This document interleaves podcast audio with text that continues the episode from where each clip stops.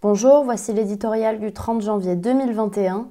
Pas de confinement, la surprise du chef par Vincent Trémollet.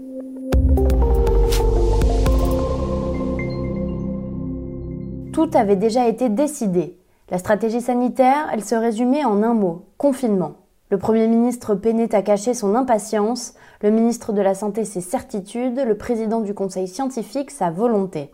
Pour eux, il fallait faire comme nos voisins, comme en mars, comme en octobre, il n'y avait pas d'alternative.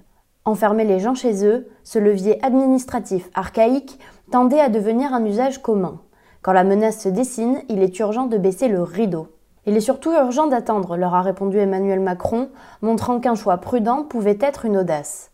Bien sûr, le plateau est haut, les hôpitaux déjà pleins et les variants inquiétants, mais le panorama d'un pays désolé par un an de restrictions, l'usure lente des écrans, l'éloignement du travail, la crainte du déclassement, le poison de la solitude, le désespoir qui peut mener au pire est aussi un motif de profonde préoccupation. Il semble que la polarisation des esprits sur les uniques indicateurs sanitaires a parfois fait oublier ces tristes réalités.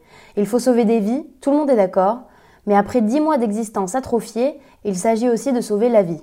Avant de juger le gouvernant qui décide, conseiller judicieusement Raymond Aron, il faut se mettre à sa place, mais celui qui gouverne doit aussi mesurer ce qu'entraînent ses choix dans la vie quotidienne des gens ordinaires. Contre tous ceux qui lui indiquaient que c'était secondaire, Emmanuel Macron a pris cette sage précaution. Bien sûr, on entend déjà les ricanements des sachants qui assurent que ce n'est que partie remise, que dans une semaine la situation nous obligera à nous confiner.